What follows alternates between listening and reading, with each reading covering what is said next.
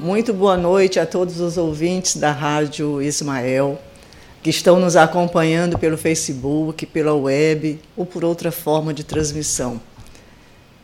Que a paz do Cristo esteja em cada lar, em cada habitante do orbe terrestre, que partilha conosco as aflições do momento, com certeza de que dias mais felizes estão chegando.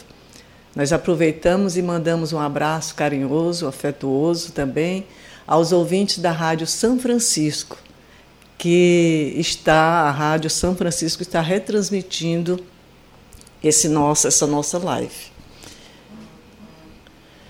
Nós vamos explicar por que nós escolhemos fazer essa live é, na Rádio Ismael, refletindo sobre o perdão. O perdão em tempos de coronavírus. Nós escolhemos porque entendemos que o perdão é uma extraordinária ferramenta que todos nós podemos e devemos utilizar para vivermos em paz, vivermos melhor, vivermos com saúde. E quando a gente fala viver com saúde, nós pensamos em viver com saúde física, saúde mental, saúde social e saúde espiritual. E para que tudo isso ocorra, é preciso que a gente acrescente nos nossos dias, nos nossos hábitos, essa ferramenta tão salutar que é o perdão. A gente precisa entender o homem como um ser integral, um homem que não é apenas algo físico, mas principalmente algo, alguém que tem como essência o espírito, o espírito que é o nosso ser imortal, o nosso ser, o ser inteligente e que tudo comanda. É ele que tem que ser preservado. Não adianta, não tem como se entender um homem com saúde apenas pela ausência de sinais de alterações físicas. É preciso que ele esteja como um homem integral nesse contexto. Saúde física, saúde mental, saúde social, porque o convívio social é uma componente importante da saúde humana, e a espiritual dentre todas, é a mais importante, porque é a que tudo é, armazena, é a que tudo fica, é a que soma todos os nossos atos. Nós vamos, meus irmãos, encontrar no livro dos Espíritos, lá exatamente na parte terceira, onde Kardec trata das leis morais, ah, na questão número 886, a seguinte, o seguinte questionamento de Kardec aos espíritos superiores. Kardec indaga qual o verdadeiro sentido da palavra caridade como a entendia Jesus. E a gente pensa, por que essa pergunta? Por que Kardec fez essa pergunta? Se nós todos, é, creio que todos, nos intitulamos como pessoas caridosas. É muito comum a gente ver alguém dizendo: Ah, eu sou uma pessoa caridosa, eu sou uma pessoa muito boa. Eu sempre distribuo cestas básicas, eu sempre ajudo quando alguém não tem o que comer. E essa, isso é uma, um tipo de caridade, é uma caridade muito importante, muito necessária. Continuemos fazendo, continuemos doando os alimentos, continuamos, continuemos ajudando as pessoas que não têm alimento em casa. Mas não era exatamente desse tipo de caridade, a caridade material, que Jesus estava querendo que nós entendêssemos a caridade. Tanto que os espíritos responderam sem problema, sem, sem dificuldade. O verdadeiro sentido da caridade, entendida por Jesus, é benevolência para com todos, indulgência para com as imperfeições dos outros e perdão das ofensas. E aí a gente faz a nossa pequena pausa, nosso pequeno questionamento nesse momento, nesse primeiro momento. Nós nos achamos benevolentes. Mas o que é a benevolência para com todos? Ah, eu faço sempre o bem. Mas como é que nós estamos fazendo? Como é que nós estamos selecionando as pessoas para fazermos o bem? Nós fazemos para aquelas que nós gostamos, aquelas que estão mais perto de nós, ou fazemos indistintamente inclusive para aquelas pessoas que nos querem mal. Quando nós temos a, a oportunidade de sermos bons, de praticarmos o bem, nós escolhemos, nós fazemos o bem para alguém que nos ofende e simplesmente fazemos, ou nós apontamos o dedo e dizemos: olhe, eu estou te ajudando, apesar de você não merecer. É bem próprio do, da, da humanidade fazer essa praticar a benevolência para os desafetos, apontando dessa forma. Te faço bem, veja, mas você não merece. Você me fez tal coisa e às vezes puxa um rosário de acontecimentos feitos anteriormente por aquela pessoa. Isso não é benevolência ensinada por Jesus. E a indulgência para com as imperfeições dos outros? Quando nós assistimos pela televisão, presenciamos um fato é, doloroso, um homicídio que seja, uma agressão, um furto, um roubo, como nós agimos? Nós não nos apressamos para sermos juízes daquela pessoa que errou? Eu já cheguei a presenciar é, quase linchamentos. Graças a Deus tinham pessoas mais lúcidas que tiraram aquele, aquela pessoa que cometeu um ato errado, que impediu aquela pessoa de ser linchado. Porque o povo se aglomera e o povo quer linchar aquele que cometeu um ato. Nada disso justifica. E também não era isso que Jesus queria que nós fizéssemos. Mas nós temos essa, esse desejo, essa, esse ímpeto de nos tornarmos juízes diante do erro alheio. E apontamos, é comum colocarmos o dedo em riste naquela pessoa. Mas vamos nos lembrar, meus irmãos, que quando nós colocamos o dedo em riste, para alguém, tem quatro retornando para nós. Por isso é bom a gente refletir sobre este ensinamento do Cristo. E agora, o que diz muito perto, muito fala muito de perto do nosso tema hoje, que é a terceira condição, é a terceira opção, é o terceiro ato que nós devemos ter ou fazer para que exercitamos, exercitemos a verdadeira caridade conforme Jesus entendia é o perdão das ofensas. Quem de nós já foi ofendido e relevou? E depois ajudou aquele ofensor a se soerguer, a se reerguer, a reatar uma amizade, a tornar é, uma, uma, um relacionamento afetivo, muitas vezes de amigos que se machucam, que se magoam, e que por não exercermos o perdão da ofensa, nós terminamos transformando um amigo num desafeto, o que é lamentável.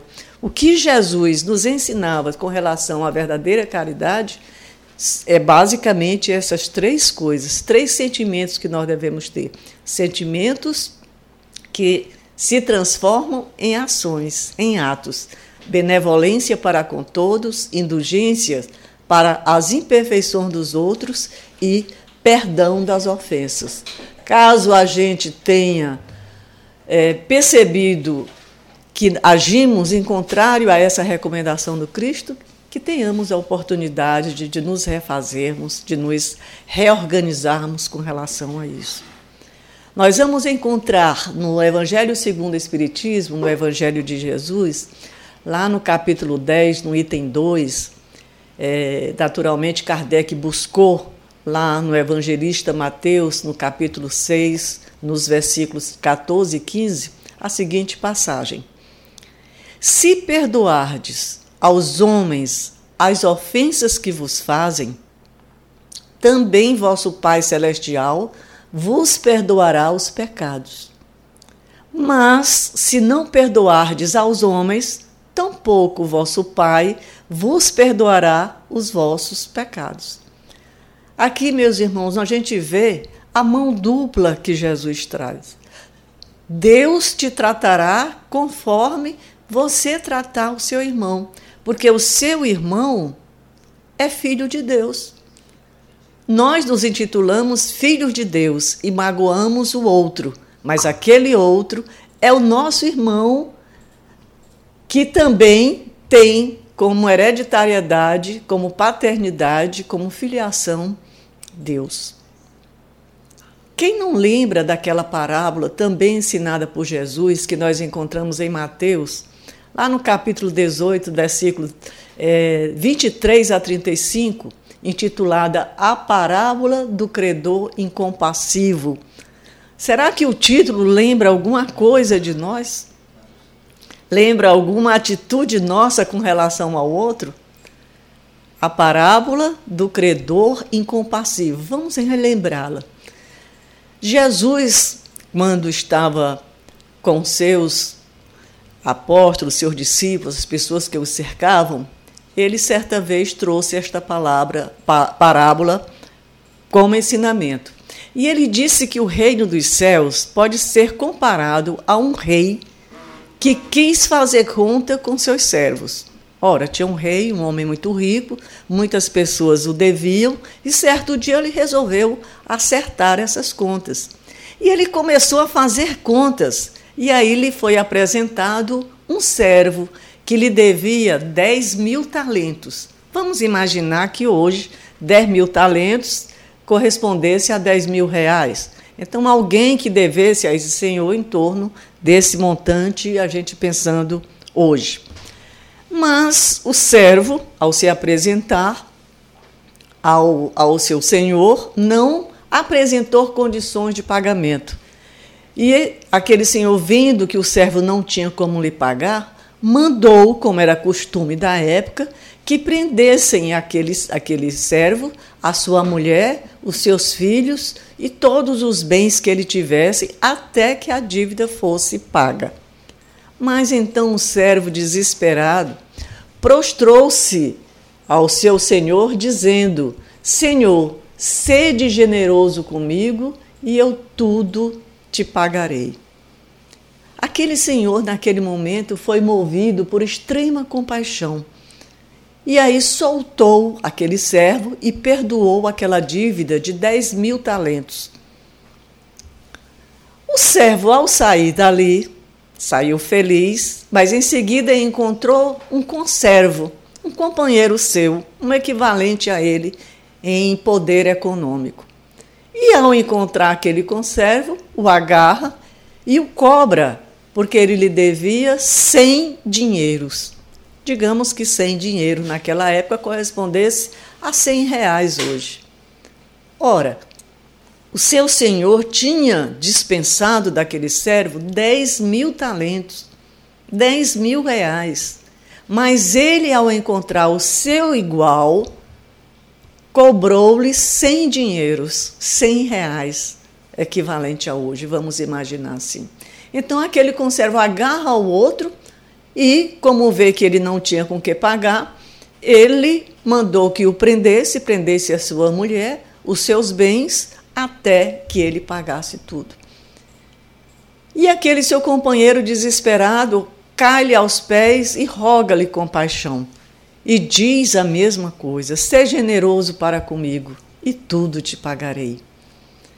Mas Aquele companheiro não teve complacência com o seu igual e mandou que o prendesse. Mas, como tudo é visto, passavam por ali outros conservos. E, ao perceberem a situação, ao, ao verem, ao registrarem tudo aquilo, foram ao Senhor e lhe contaram tudo o que se passara. O Senhor, que havia perdoado dez mil talentos, ficou indignado e mandou que chamasse aquele servo de volta. E assim aconteceu. Então, ao servo, ao momento em que o servo entra em contato com seu senhor, ele diz: Servo malvado, perdoei-te toda aquela dívida porque tu me suplicaste. Não devias tu igualmente ter compaixão do teu companheiro como eu tive misericórdia de ti? E indignado, o Senhor o entregou aos atormentadores até que pagasse tudo o que ele devia. E aí Jesus nos adverte.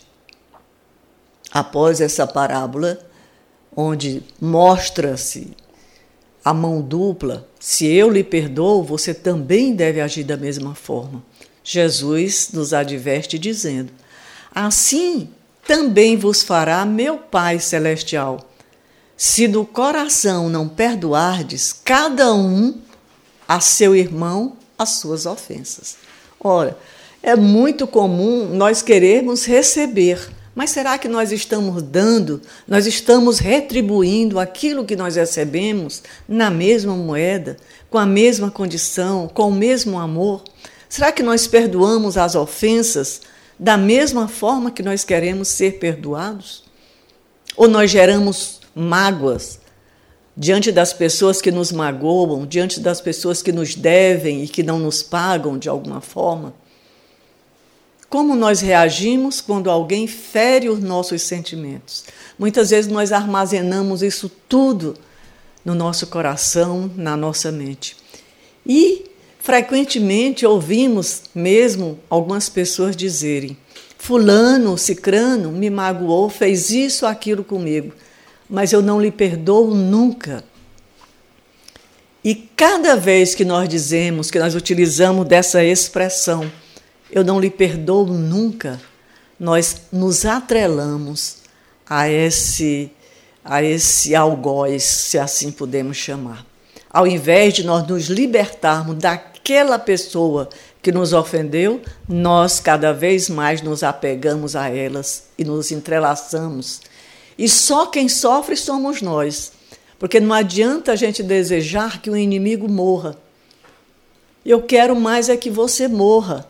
Mas eu estou tomando o veneno, o veneno da mágoa, o veneno da culpa, o veneno dos ressentimentos.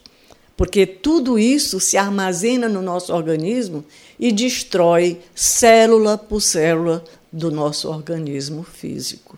E causa muitas vezes algumas sequelas no nosso perispírito, para ser refeito em reencarnações futuras. Então, meus irmãos, as mágoas, as culpas e os ressentimentos, quando nós detectamos isso no nosso interior, no nosso coração, nós precisamos ter isso como um alerta. Essa mágoa que eu sinto, que desperta em mim, serve para me mostrar, é como um despertadorzinho que sinaliza que alguma coisa da minha conduta está equivocada, está errada. Porque nós nos enganamos quando nós imaginamos que alguém nos feriu e que nos magoou. Às vezes nós contamos com tanta ênfase a mágoa que alguém nos fez. E, no entanto, cada vez que eu relembro, cada vez que eu sofro por isso, é como se eu despejasse no meu organismo microbombinhas que vão destruindo muitas células. Todos esses sentimentos, eles precisam ser trabalhados no nosso íntimo. Nós precisamos nos livrar o mais cedo possível das mágoas, dos rancores, dos ódios, das culpas que nós sofremos muitas vezes porque nos sentimos culpados diante de determinadas situações. Quando todos esses sentimentos negativos não são trabalhados com a tolerância e com o perdão, trazem consequências graves, trazem muitos transtornos já comprovados pela própria ciência, transtornos psiquiátricos, transtornos ou doenças físicas e doenças morais. Nós temos um livro chamado é, Perdão Gera Saúde. Esse livro é, foi escrito por um espírita chamado Armando Falcone Filho, que ele trata da questão do perdão e do auto-perdão com inclusive algumas, algumas terapias, alguns exercícios muito reconfortantes. E ele diz no livro uma coisa muito interessante que eu trouxe para cá para nós refletirmos nesse momento. Ele diz o seguinte: perdoar antes de ser um ato de amor é um ato de inteligência. E a gente que fala tanto de amor e acha que a doutrina espírita está vinculada ao amor, diz: Poxa, mas eu não vou agir com amor, vou agir por inteligência. É como se fosse o um interesse. É, mas é um interesse. Se eu não consigo amar, mas se eu sou inteligente o suficiente para entender que a mágoa gera doenças, que a mágoa me amarra a um ofensor, eu quero me libertar o mais rapidamente possível dessa angústia, dessa amarra que muitas vezes me sufoca e me, e me faz, nos faz sofrer por gerações, por encarnações e reencarnações diversas, por muitas décadas. Vai se arrastando e nós vamos nos arrastando em virtude de mantermos um ódio injustificável. Porque ninguém tem a obrigação de nos amar. Como diz Divaldo Pereira Franco, em várias falas que ele faz, em várias palestras, ele diz que amar é uma obrigação nossa, minha, não é obrigação do outro. Porque eu tenho que cuidar de mim. Eu preciso aprender a amar. Se eu não amar o meu irmão, o problema é meu. E eu vou ter que me justificar com Deus. Mas se o outro não me ama, aí já passa a ser um problema dele. E é ele quem vai se entender com Deus. Portanto, se alguém me magoa, quanto mais rapidamente eu me libertar disso, mais leve eu fico, mais leve eu vivo e melhor a minha saúde. E nós vamos encontrar uma coisa que bate, uma informação que bate muito de frente com quem diz assim: Ah, Fulano me magoou, me ofendeu, mas eu não perdoo nunca. Ele vai morrer e não vai ter o meu perdão aqui na terra. E fala isso com tanto orgulho, com o peito tão cheio, que é como se aquilo fosse uma coisa maravilhosa, como se lhe desse poder, lhe desse uma fortaleza. E lá no Evangelho segundo o Espiritismo, no capítulo 10, item 4, está dito o seguinte: o ódio e o, e o rancor denotam uma alma sem elevação e sem grandeza. Olha que contraste. Eu me sinto a tal quando eu digo que eu não vou perdoar aquele gesto, achando que eu sou muito forte. O Evangelho derruba e diz que, pelo contrário, eu estou ali demonstrando que a minha alma, o meu espírito não tem elevação, não tem grandeza. E ainda mais, quem odeia e quem guarda rancor é uma alma que está sempre inquieta, ela não tem paz, ela não tem tranquilidade. E não tem coisa melhor do que a gente viver em paz, dormir tranquila. Estas almas, nos diz o Evangelho, têm uma sensibilidade sombria e é uma pessoa, uma alma amargurada. E aí ele traz a grande notícia para nós: o esquecimento das ofensas.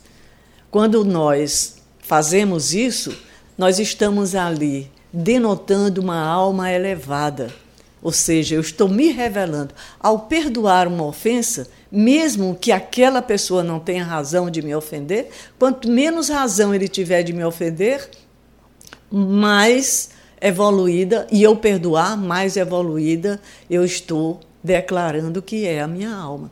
Essas almas que perdoam, que esquecem as ofensas, são almas que pairam acima do mal que alguém lhe quis fazer. É uma alma cheia de mansuetude e de caridade. Então vejamos que diferença. Quão grande é aquele que sabe perdoar e tão quão pequeno é aquele que diz que não perdoa de jeito nenhum. Nós vamos, meus irmãos, encontrar ainda no capítulo 10, no mesmo capítulo, uma, no item 15, uma mensagem de Paulo, o apóstolo. Essa mensagem foi recebida em Lyon em 1861 e Paulo nos diz o seguinte: Perdoar os amigos é pedir perdão para si mesmo. Perdoar aos amigos é dar-lhes prova de amizade. Perdoar as ofensas é mostrar que se ter, tornou melhor do que antes. E aí ele faz uma rogativa irresistível: perdoai. Perdoai, portanto, meus amigos, a fim de que Deus também vos perdoe.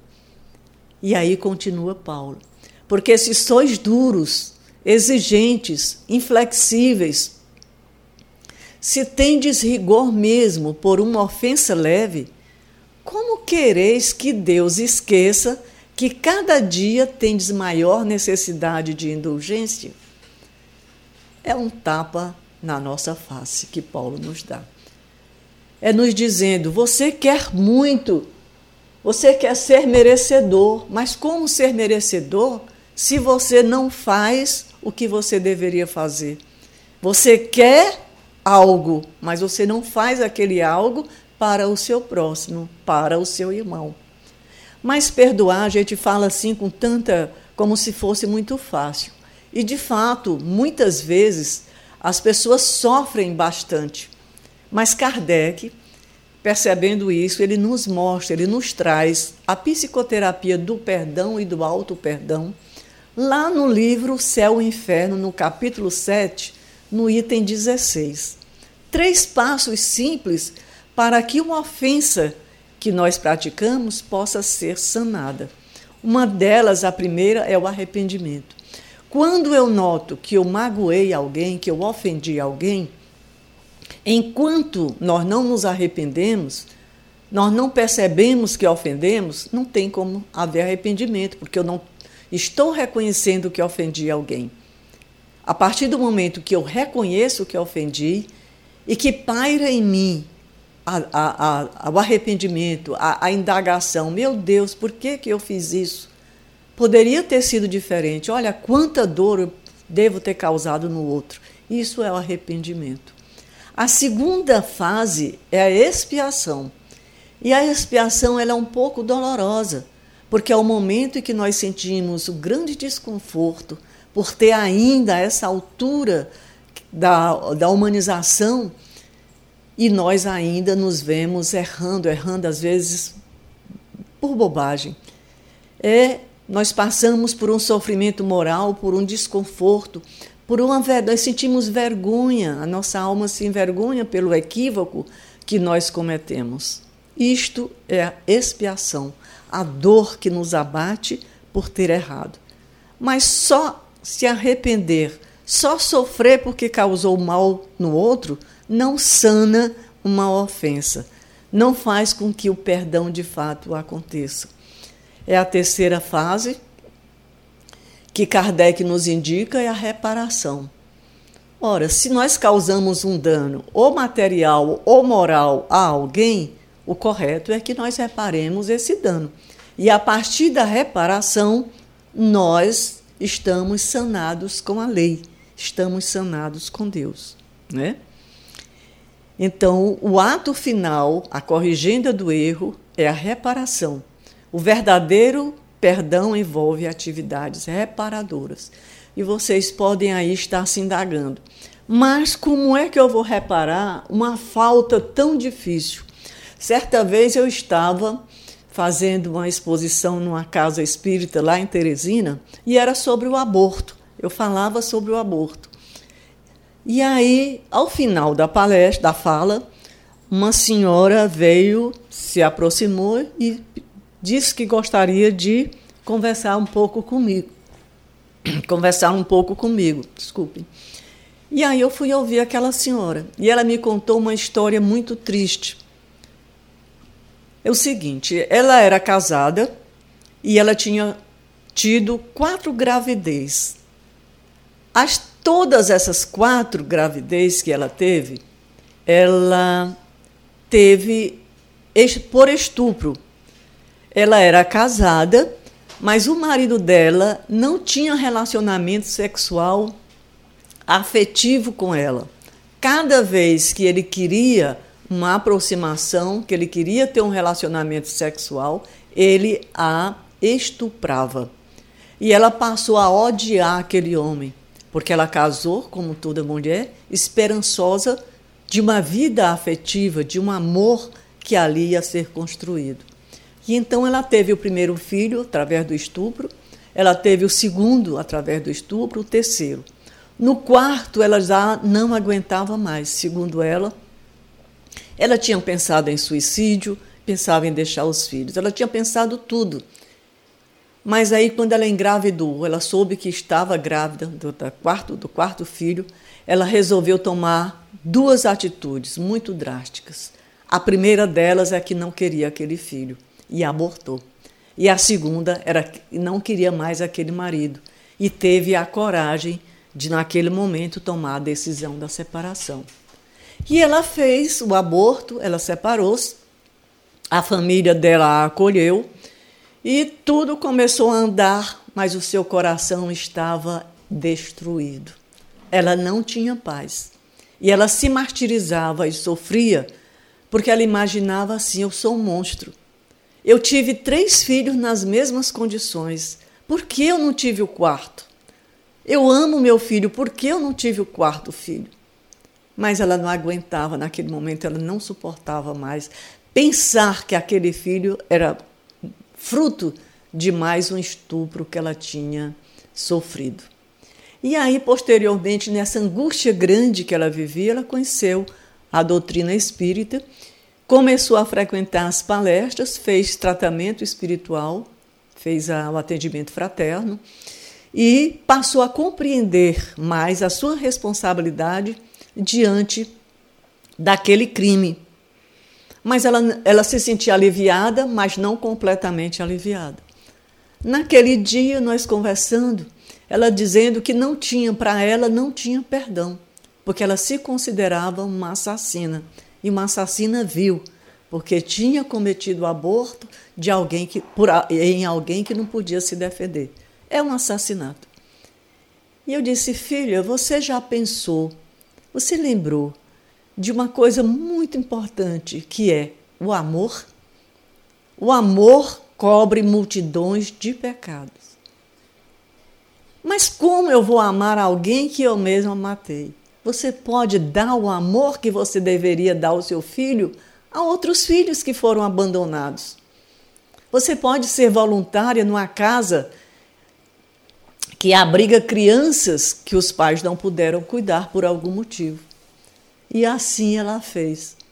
Posteriormente, numa outra oportunidade, na mesma casa, ela se manifestou novamente, ela se aproximou novamente e falou da experiência que ela estava tendo num lar de crianças, onde ela podia ali derramar o amor que ela sentia por aquele filho, por aquelas outras crianças e passou a se sentir mais aliviada.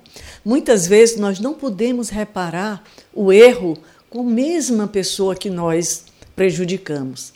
Mas isso não impede que de nós seja derramado o amor para outras pessoas que sofrem de carência afetiva, que sofrem de abandono, são crianças, são idosos, são várias pessoas. E assim nós vamos nessa luta e nessa doação de nós mesmos, nessa modificação dos nossos sentimentos, nós vamos crescendo.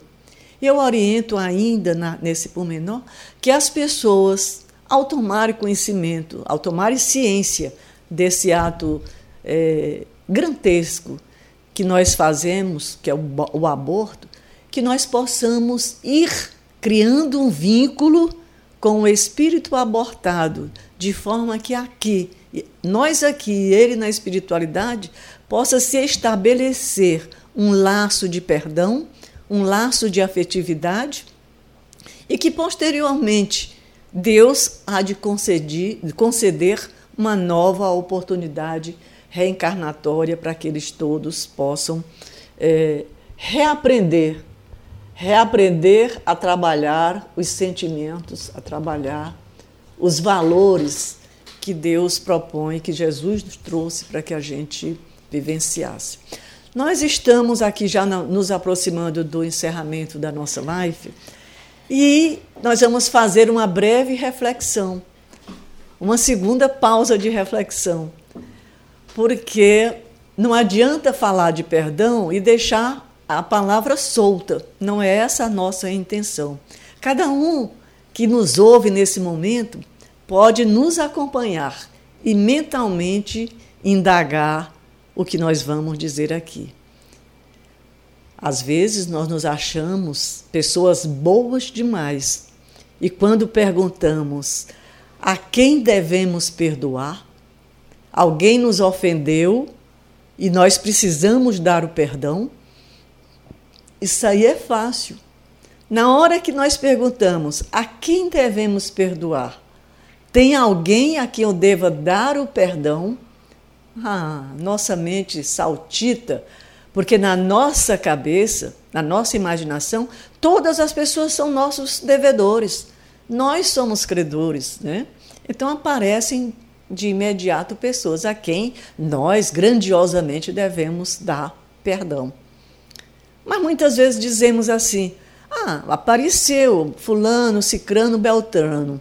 Mas essas pessoas não têm como eu perdoar porque elas não me pediram perdão. Olha a grandeza da alma que nos ensina o Evangelho.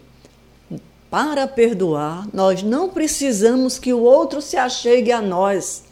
Se a nossa mente indica alguém que nós que nos magoou, porque se eu lembro é porque há um registro da mágoa que foi causada por aquela ofensa. Se aparece o registro, eu devo procurar de imediato conceder o perdão. E se eu não encontro com aquela pessoa, como é que eu faço? Façamos o vínculo mental. Quando a gente vai dormir, que a gente começa a pensar o que nós fizemos no dia, que aparecem aquelas pessoas que nos ofenderam, que nos magoaram, que é comum a gente ter, se magoar porque somos humanos. O que não podemos e nem devemos é manter a mágoa guardada sem tratamento. Então, quando eu percebo isso, à noite, ao me lembrar, eu faço um vínculo mental com essa pessoa, direcionando perdão para ela. Mas aí vem a segunda pergunta, que essa fica difícil de aparecer. A quem devemos perdoar é fácil. A pessoa me deve, eu sou grande, eu vou perdoar. Mas a quem eu devo pedir perdão? Será que existe alguém a quem eu magoei que eu deva pedir perdão? Ah, eu sou uma pessoa muito polida, muito nobre, eu não magoo ninguém, ninguém tem mágoa contra mim. Ah, não? Pense bem como você falou hoje com a sua mãe.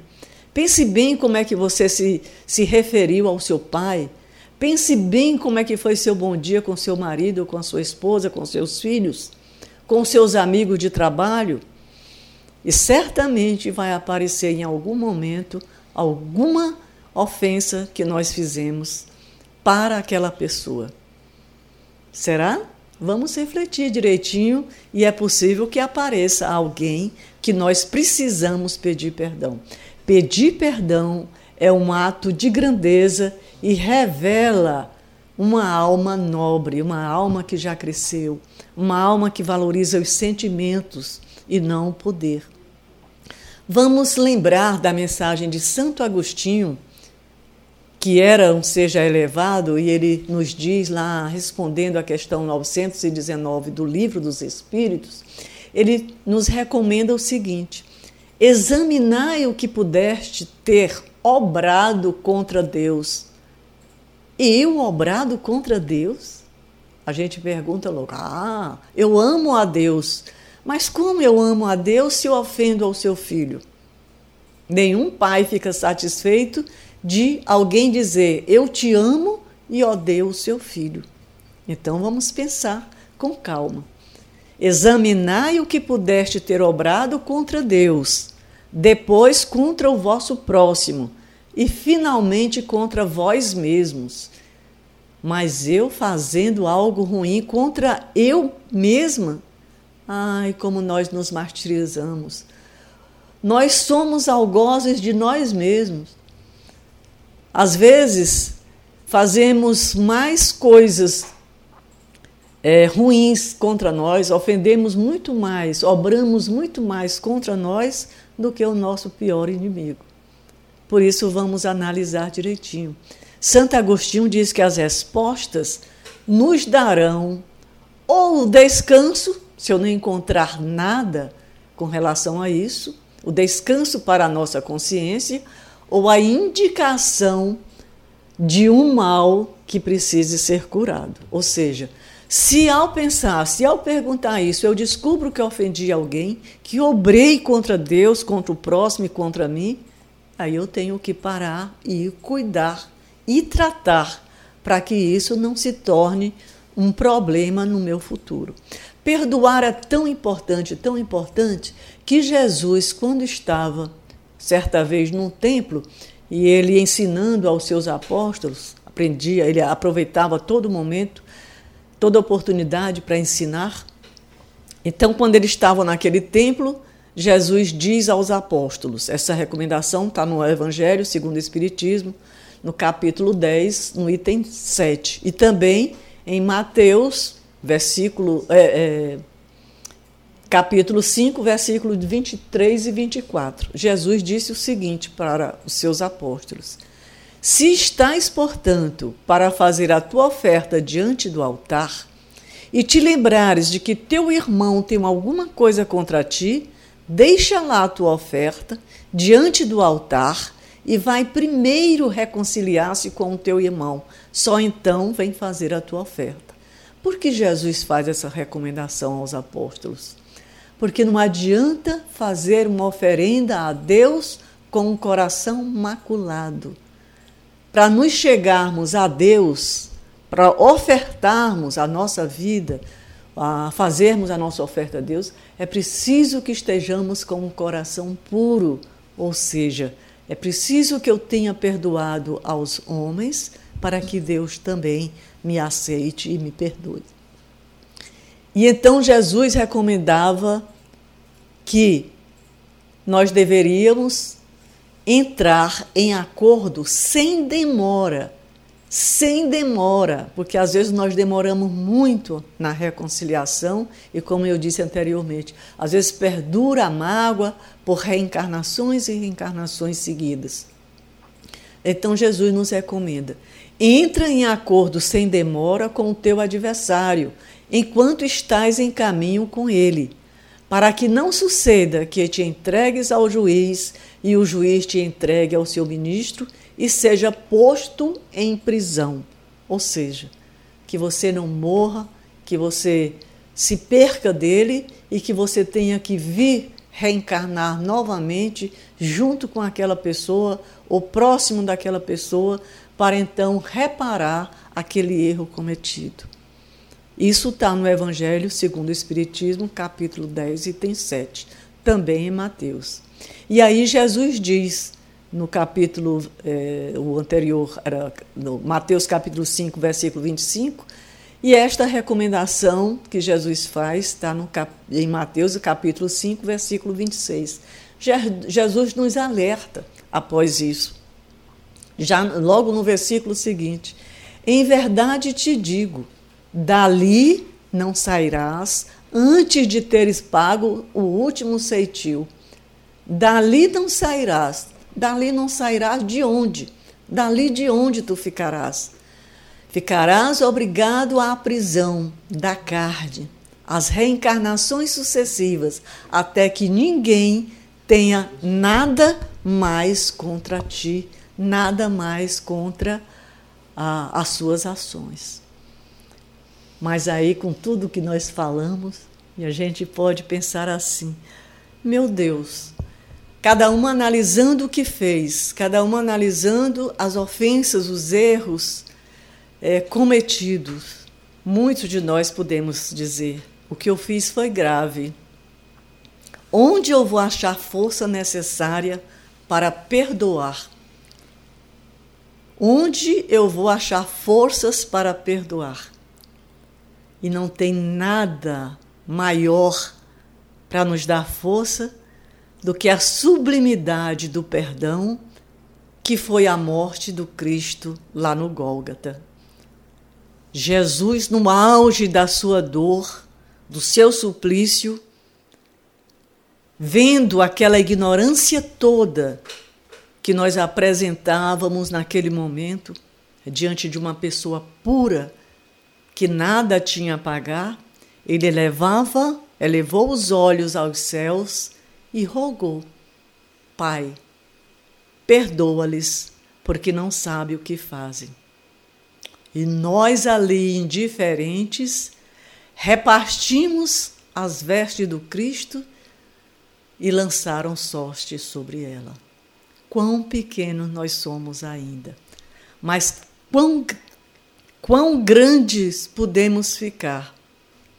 Se nós refletirmos tenho certeza que essa live tocou o seu coração e que você vai repensar os seus atos, os seus gestos, vai repensar nos ensinamentos do Cristo e terá uma vida cheia de saúde, de paz e uma libertação da prisão da carne o mais cedo possível.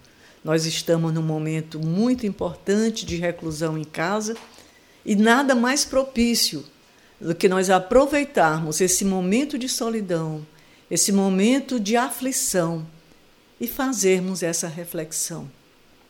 Sairmos dessa crise não só com o planeta saneado, mas com a nossa alma pacificada, a nossa alma tranquila. Que Deus nos abençoe. Agradecemos muito à Rádio Ismael, agradecemos aos ouvintes que nos escutam em todas as paragens, com tantas mensagens lindas que aparecem.